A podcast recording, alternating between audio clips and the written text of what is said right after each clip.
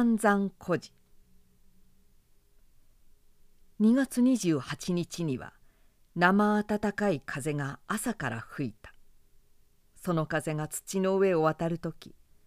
地面は一度に濡れ尽くした。外を歩くと自分の踏む足の下から熱に侵された病人の息のようなものが下駄の葉にけかえされるごとに行く人の目鼻口を悩ますべく風のために吹き上げられる景色に見えた。家へ帰ってゴムがっぱを脱ぐと片手の裏側がいつの間にか濡れて伝統の光に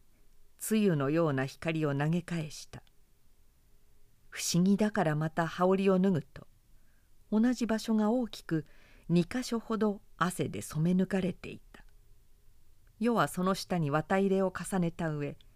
フラネルの襦袢と毛織のシャツを着ていたのだからいくら不愉快な夕暮れでも肌になじんだ汗の玉がここまで染み出そうとは思えなかった。試みに綿入れの背中をなで回してもらうと果たしてどこも湿っていなかった。世はどうして一番上に来たゴムがっぱと羽織だけが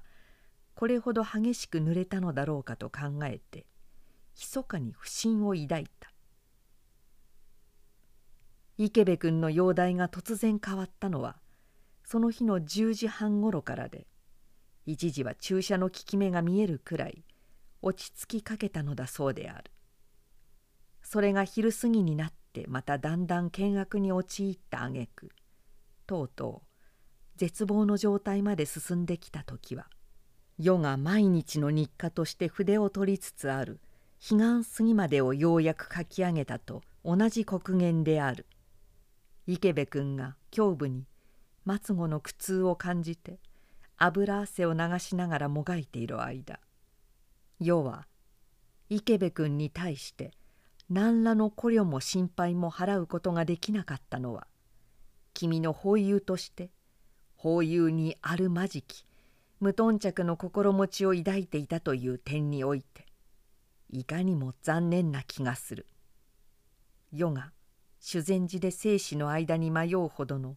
心細い病み方をしていた時池部君はいつもの通りの長大な体を東京から運んできて世の枕辺に座ったそうして苦い顔をしながら医者に騙されてきてみたと言った医者に騙されたという彼はもとより世を騙すつもりでこういう言葉を発したのである。彼の死ぬ時にはこういう言葉を考える余地すら世に与えられなかった。枕辺に座って黙礼をする一分時さえ許されなかった。世はただその晩の夜半に彼の死に顔を一目見ただけである。その夜は吹きすさむ生ぬるい風の中に夜儀の数をへして常よりは早く床に着いたが容易に寝つかれない晩であった。締まりをした角を揺り動かして使いの者が世を驚かすべく池部君の符をもたらしたのは11時過ぎであった。世はすぐに白いケットの中から出て服を改めた。車に乗る時どんよりした不愉快の空を仰いで風の吹く中へ車夫をかけさした。道は葉の回らないほどぬかっているので車夫のハーハー言う息遣いが風にさらわれてゆく途中で折々世の耳をかすめた。普段なら月のさすべき世と見えて空を覆う気味の悪い灰色の雲があからさまに東から西へ大きな幅の広い帯を二筋ばかり渡していた。その間が白く曇って左右のネズミをかえって浮き出すように彩った具合がことさらにすごかった。夜が池辺邸に着くまで空の雲は死んだようにまるで動かなかった。2階へ上がってしばらく社の者と話した後要は口の聞けない池部君に最後の挨拶をするために開花の部屋へ降りていった。そこには一人の僧が経を読んでいた。女が34人次の間に黙って控えていた。意外は白い布で包んでその上に池部君の普段着たらしい黒紋付きがかけてあった。顔も白いさらしで隠してあった。夜が枕辺近く寄ってそのさらしを取り除けた時僧は度胸の声をぴたりと止めた。夜半の日に透かしてみた池部君の顔は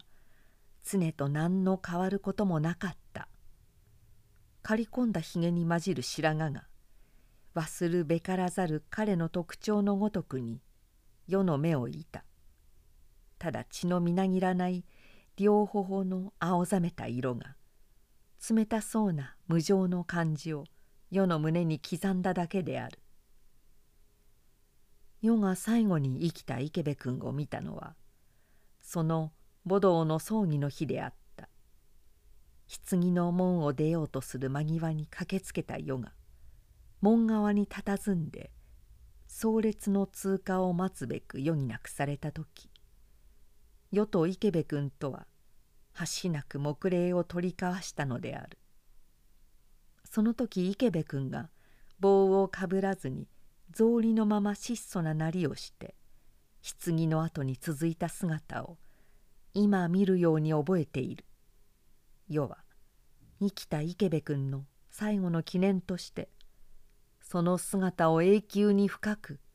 頭の奥にしまっておかなければならなくなったかと思うとその時言葉を交わさなかったのが甚だ名残惜しく思われてならない。池部君はその時からすでに血色が大変悪かった。けれどもその時なら口を聞くことが十分できたのである。